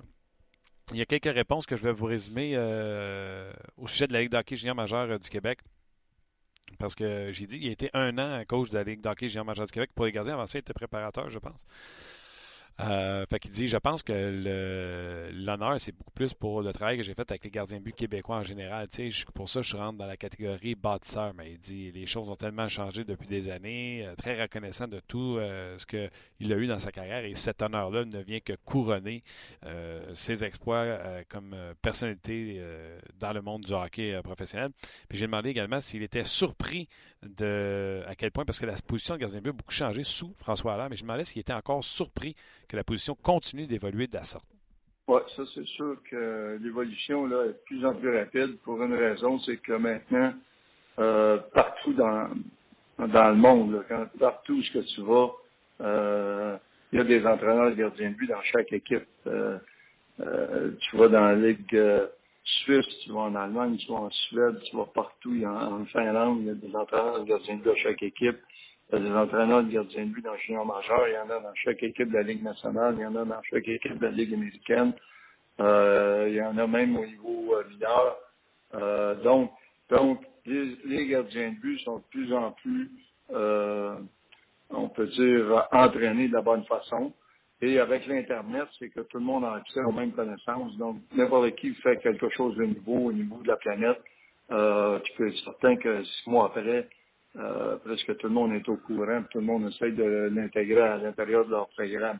Donc, euh, à ce moment-là, c'est sûr que l'évolution est de plus en plus rapide euh, comparativement aux années 80 l'Internet n'était pas présent, où il n'y avait pas YouTube, où il n'y avait pas beaucoup d'entraîneurs de gardiens de but, on pouvait faire des choses, ça restait pendant 5-6 ans, chasse gardée, alors que maintenant, au bout de euh, quelques, quelques mois à peine, euh, tout le monde est au courant de ce que tu fais. Exact. La technologie doit... Tu sais, aujourd'hui, tu sors ton téléphone, tu payes sur un bouton, tu filmes ton gardien, puis tu peux lui montrer ce qu'il fait pas. Dans, votre temps, c'est un peu plus compliqué, il fallait sortir le trépied. Ouais. Puis tu peux lui montrer n'importe quel gardien sur la planète aussi, parce que tout est sur... Euh, tout est en ligne, donc euh, euh, c'est vraiment des, un avantage. Et en plus, comme je disais, le, nombre le nombre euh, d'entraîneurs de but maintenant qui sont présents, donc ça amène de plus en plus d'idées. Euh, je vous écoutais, euh, j'ai écouté pas mal tous les reportages qu'il a pu faire sur vous. Là. l'arrivée du papillon, de, fermer le bas de la, des pourcentages dans le fond du filet, qu'on ferme la porte en étant en papillon, en, fermant tout le bas du filet. J'aimerais ça savoir sur des stratégies comme cette année, euh, plus récemment, euh, lorsque la rondelle est dans le coin derrière le filet, le gardien de but met une jambière par terre, euh, paddle down. C'est un peu le même principe, on ferme le bas du filet, mais moi je trouve que ça enlève de la mobilité. Y a-t-il des nouvelles affaires qui arrivent comme ça, puis que François Allaire fait Ah non, moi je pense pas que je ferais ça? Ben, écoute, maintenant, il y a beaucoup de jeux qui proviennent de derrière le filet ou du coin de la patinoire. Donc, c'est sûr que le mouvement qui est appelé communément euh, reverse VH euh, est utilisé à outrance. Par contre, euh, le marche, la plupart des occasions de, de, compter proviennent de derrière ou autour du filet ou du coin de la patinoire. Donc, à ce moment-là, c'est sûr que les nouveaux mouvements qui sont, qui sont apparus, qui sont, qui sont utilisés beaucoup présentement. par contre, je pense, je pense que ça va continuer à évoluer de la même façon. Euh, il y a plus en plus d'actions qui proviennent de là. Donc, ce mouvement-là est là pour rester. Et c'est sûr que l'évolution, euh, dans les cinq dernières années, il y a eu beaucoup d'évolution au niveau des, euh, des gardiens de but. C'est pas fini. Le travail des gardiens de but devient de plus en plus complexe. Donc, il va y avoir des nouvelles solutions à trouver. La plupart des gens qui travaillent en milieu sont en mesure de, faire ces changements-là. Je pensais vous avoir de mon bord. Vous auriez dit que vous aussi, vous n'étiez pas un fan. Je pensais vous avoir de mon bord. Je pensais que vous auriez dit que vous aussi, vous n'étiez pas un fan, que, que c'était utilisé à outrance. Non, non, il, est utilisé, mais il est efficace. C'est un mouvement qui est efficace.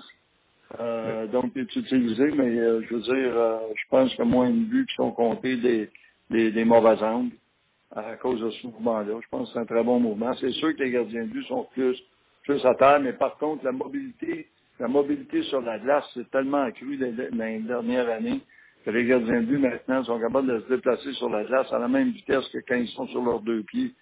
Donc, euh, il y a beaucoup, beaucoup d'entraînements qui se font à partir euh, du niveau de la glace. Le gardien de but ne se relève pas. Il peut aller d'un poteau à l'autre, il peut aller vers l'entrave, il peut aller euh, d'un côté à l'autre. Je pense que ce genre d'exercices-là qui sont maintenant proposés au niveau des gardiens de but a beaucoup, beaucoup changé le match parce que les gardiens de but peuvent vraiment, vraiment avoir une mobilité incroyable en restant sur la place. Euh, J'ai parlé avec Stéphane Fizet hier ou avant-hier, en même temps que vous. Et parmi les choses qu'il a dites, sans dire nécessairement qu'il avait des regrets, mais euh, on sait la rumeur qui était proche de passer au Canadien avec Owen Nolan pour Patrick Roy, il l'a mentionné, il dit J'aurais donc aimé travailler avec François Allaire. Est-ce que vous auriez pu travailler avec un gardien de but qui misait un peu plus sur euh, l'agilité que le papillon, comme Stéphane Fizet, comme Martin Brodeur à l'époque? Au cours de ma carrière, j'ai eu tout ça de gardiens de but. Hein. Moi, le, justement, les principes que, que je tenais au gardien de but, c'était des principes qui étaient très larges. je pense que tout le monde pouvait euh, s'impliquer au niveau de mes principes de jeu.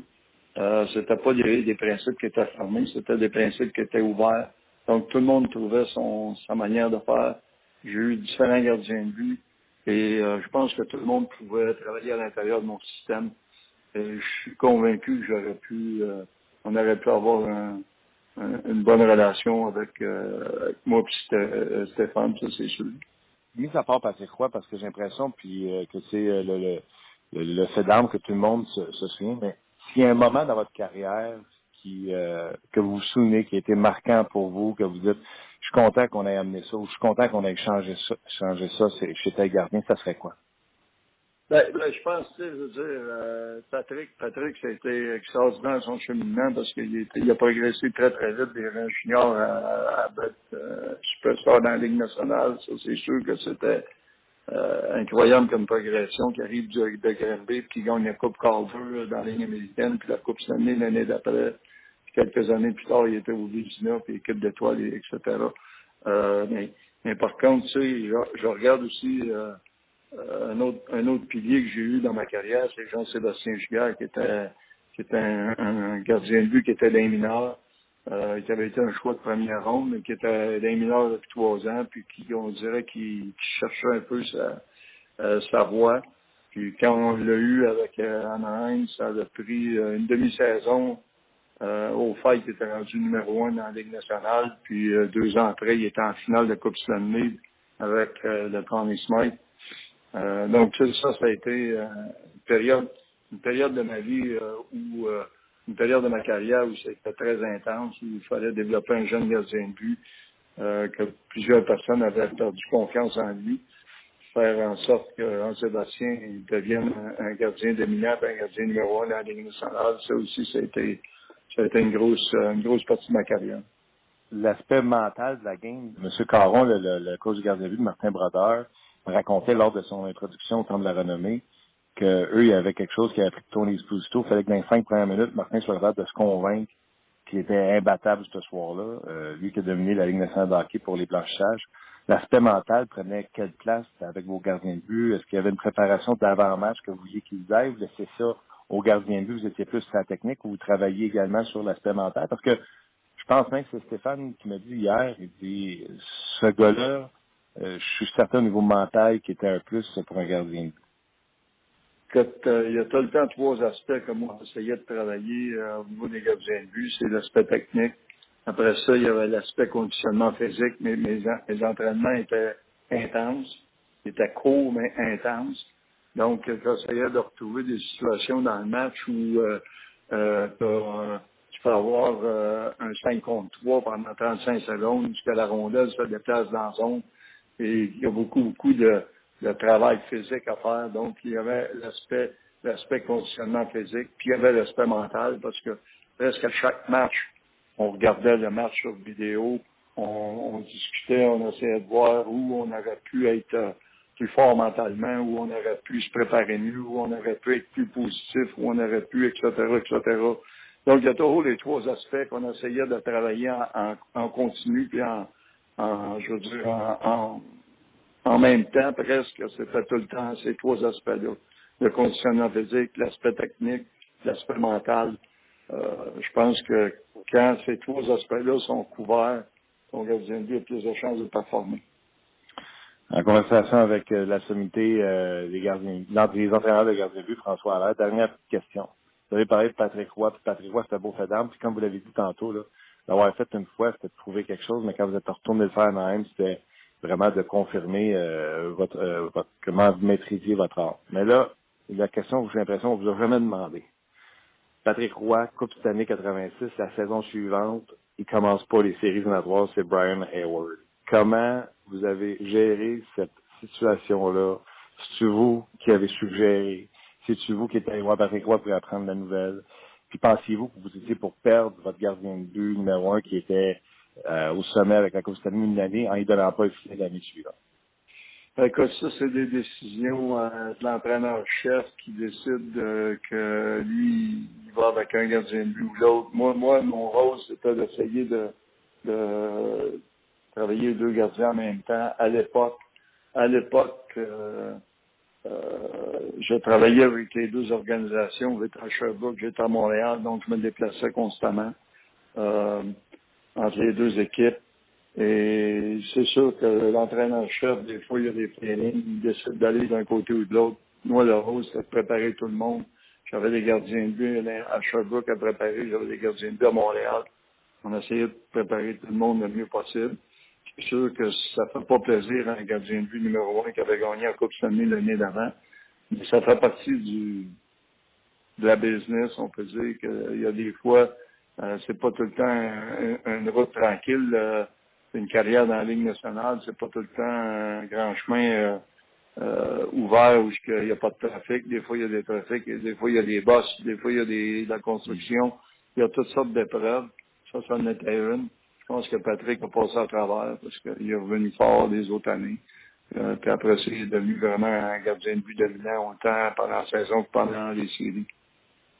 Euh, c'est le fun, puis là, je vais vous laisser là-dessus, là, mais je vous entends dire, à l'époque, je faisais Sherbrooke, Montréal. Aujourd'hui, quand on qu'il y a des, certaines équipes qui ont comme un coach en chef des gardiens de but avec des entraîneurs en dessous d'eux qui travaillent pour les gardiens de but, autant dans la Ligue nationale que dans la Ligue américaine, ça serait bien plus fun. Non, c'est sûr que ça, ça va évoluer. Tu sais, le, le, budget, le budget au niveau du développement des gardiens de but est rendu extraordinaire comparativement à quand j'ai commencé, où je faisais, à certaines époques, euh, je travaillais Montréal, j'allais à Sherbrooke, en plus, je faisais du dépistage dans la Ligue junior majeure. Ça veut dire que fallait, fallait presque tout faire. Euh, par contre, aujourd'hui, il y, a des organisations qui investissent beaucoup au niveau des gardiens de but. Euh, ils sont rendus avec euh, des directeurs directeurs de goaltending qui engagent les entraîneurs, qui engagent les dépisteurs. Puis je pense que c'est ça qui va être le futur. Le futur, ça va dans cette direction-là parce qu'on sait que il faut des gardiens de but, il en faut au moins deux, puis des fois trois, parce que s'il y a une blessure, il faut que ton troisième numéro trois soit capable capable de monter en haut puis euh, d'offrir des bonnes performances. Donc, c'est devenu de plus en plus euh, sophistiqué et euh, ça fait partie du sport professionnel de présentement où ce que tous les domaines sont sont de plus en plus utilisés, de plus en plus suivis de près. Euh, on regarde, c'est juste l'exemple des autres sports où il y a des entraîneurs spécifiques pour euh, les, les, corps arrière au football ou pour les lanceurs au baseball ou pour les, les, euh, toutes, les positions maintenant sont couvertes. Donc, c'est pour ça que le sport devient de plus en plus rapide et de, de mieux en mieux au niveau du spectacle. Incroyable. Quelle entrevue passionnante. J'espère que vous profitez de votre retraite. Je ne sais pas si vous êtes capable de mettre la switch à off. J'ai pas de problème là-dessus. vous êtes euh, bien fait, c'est un honneur de vous avoir en entrevue, puis euh, je vous souhaite euh, que du bon. Merci beaucoup. Ben voilà, c'était M. François Allaire, ancienne sommité. Ben, c'est encore une sommité. En tout cas, il est plus actif. Il sera élu au temple de la renommée de la Ligue junior majeure du Québec. Tu vois que tu es encore très allumé. Absolument. Non, non, c'est super intéressant. Gardien de but, l'évolution. Je vais même réécouter cette entrevue en balado-diffusion après. 10 10 merci. Euh, Parlant de, de, de, promoter. Oui. Parce que le choix chef, je présume, ça fait un heure et qu'on est là. Oui. Samedi, il va rester en 10 et 5 minutes dans le match canadien Bruins. Martin et Luc vont ouvrir le Facebook Live ainsi que le rds.ca pour être avec vous. Une mouture de 11 jazz d'après-match. On va essayer ça pour euh, quelques matchs du Canadien de Montréal. Donc, euh, on ne sait pas à quelle heure. On sait à peu près où, mais on vous dit pas, on ne sait même pas nous autres où c'est qu'on va être physiquement. Fait euh, on est comme clandestin quelque part. Pour jaser avec vous autres, on n'aura pas d'intervenant, euh, pas de Bruno, pas de Normand, pas de Gaston, pas de Alex Tanguay, euh, juste Luc et moi pour jaser avec vous autres de ce que vous avez pensé du match canadien Browns. Donc, soyez là samedi. Je ne peux pas vous dire l'heure, mais on va être là. Oui, quelques petites données en terminant. Notre collègue Luc Gélina, que vous allez apercevoir dans les bulletins de nouvelles un petit peu plus tard, il va d'une bonne statistique. Le Canadien, depuis le 27 octobre, deux buts contre deux fois, trois buts contre une fois, quatre buts contre quatre fois, cinq buts contre trois fois et six buts contre deux fois. Ça, c'est depuis le 27 octobre, donc le Canadien. il y a sûrement un blanchissage là-dedans, depuis le blanchissage de Price comme Boston. Je me souviens plus de la date. Ah, OK. Je me souviens plus de la date. Euh, et euh, une excellente question de Sylvain euh, Martin sur notre page par rapport au gardien de but. Mm. Puis on va se laisser là-dessus. Puis je sais que vous réagissez encore en, grand nombre. Est-ce qu'un gardien peut être trop mobile, trop puissant dans ses déplacements? Des fois, il y a l'impression, Sylvain, que Price se propulse beaucoup trop agressivement de gauche à droite, inutilement. Il se sort du jeu, se retrouve souvent hors d'équilibre. Pas en contrôle. Pas en contrôle. C'est pas trop puissant pas en contrôle. C'est juste pas en contrôle? Exact. OK. Euh, les déplacements aussi puissants qu'ils peuvent être, que ce soit sur le genou. Là, quand tu vois quelqu'un qui se déplace sur le, un genou, je me, là, je mime, ben, les gens qui nous écoutent en balado, ils ne comprennent pas. Oui. Ben, il faut piquer à un moment donné pour arrêter. Là, donc, euh, non, c'est c'est pas, c'est manque de contrôle et ça n'a pas du tout rapport avec trop de puissance. Il n'y en aura jamais trop. Donc, euh, mais quand, quand, tu pousses, évidemment, il faut, faut, que tu trouves une façon d'arrêter. Oui. C'est ce que Carey Price ne fait pas, visiblement, d'abord. S'il est déporté toujours. Il, Price, là, il retombe dans des. des, des il, il, retombe dans des patterns de vouloir trop en faire quand que ces choses-là arrivent. Euh, je pense tout simplement là, que Carey Price doit mieux traquer la rondelle, mieux euh, faire ce qu'il faisait de bon auparavant. Donc, euh, c'est ça. On aura l'occasion de s'en reparler demain. Marc Denis sera avec nous. En attendant, vous pouvez aller, puis on va en parler demain aussi, vous pouvez aller lire son euh, top 10 des gardiens de la LNH sur notre site euh, rds.ca, Martin, un autre 10 euh, Mais si, vous, souhaitez participer à l'émission demain, top 10 des gardiens, on va en parler avec Marc. Mais faites-le, faites l'exercice vous, vous-même. Euh, puis on en parlera euh, avec Marc et toi, évidemment, demain. Demain, on sera là, on mettra la table, assurément. Luc Dansereau, un gros merci. Merci, Martin. Merci à toi, Simon, toujours aussi excellent. Merci à vous, surtout, d'avoir été là pour cette autre édition de On Jazz. On se revoit demain où on met la table pour ce match canadien-sable. Ce sera bizarre, par exemple, parce que le match est à 16h sur RDS. Donc, euh, ça va être quand l'entraînement? Il y aura-t-il un entraînement? On va parler avec Marc Denis, puis on va tous savoir ça. Puis ça va être belle fun. On en jase demain midi. Soyez là. Merci d'avoir été là. Attention, watch la boule.